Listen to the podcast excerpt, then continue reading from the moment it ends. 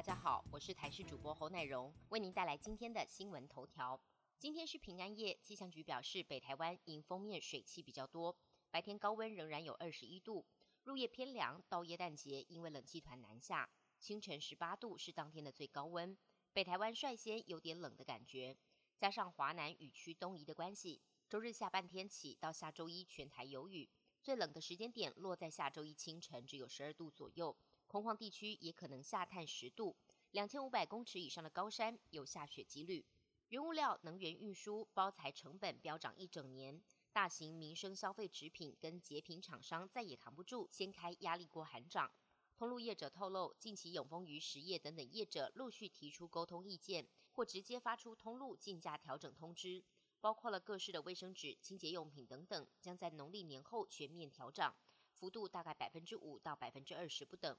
其中最受瞩目的是卫生纸，近三年来首次调涨，粗估一串抽取式卫生纸平均上涨一个十元铜板价，从没涨过价的清洁用品也首度喊涨。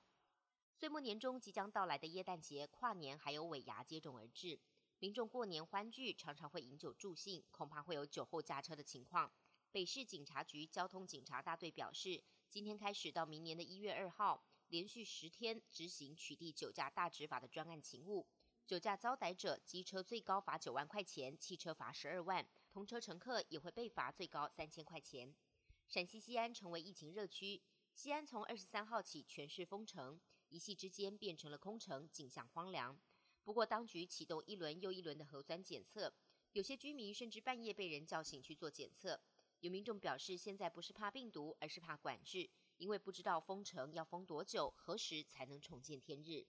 英国单日新增新冠确诊数字节节攀升，二十三号通报单日新增近十二万例的确诊，再创疫情以来新高。首相明确的表示，耶诞节不会有新的防疫措施。而英国卫生安全局针对奥密克戎变异株所做的最新分析研究出炉，显示感染奥密克戎的患者就医几率比起 Delta 患者少了三到四成，住院几率则少了五到七成。不过，公卫专家提醒，由于奥密克戎的传染力太强。就医或住院治疗的患者人数仍然会很可观，千万不能掉以轻心。美国 FDA 二十三号批准默沙东药厂的莫纳皮拉韦，成了继辉瑞之后第二款获准的新冠口服药。这款药物主要用来治疗轻症到中度患者，而且可以在家服用，减少病患需要住院的可能。十一月底的数据显示，这种药能让住院跟死亡的风险降低三成左右。相较之下，辉瑞的口服药可以降低百分之九十的风险。莫纳皮拉韦的表现似乎较差，也引发了不少专家的疑虑。不过，默沙东药厂已经跟美国政府签约，未来将提供三百一十万套包含莫纳皮拉韦的疗程。本节新闻由台视新闻制作，感谢您的收听。更多内容请锁定台视各界新闻与台视新闻 YouTube 频道。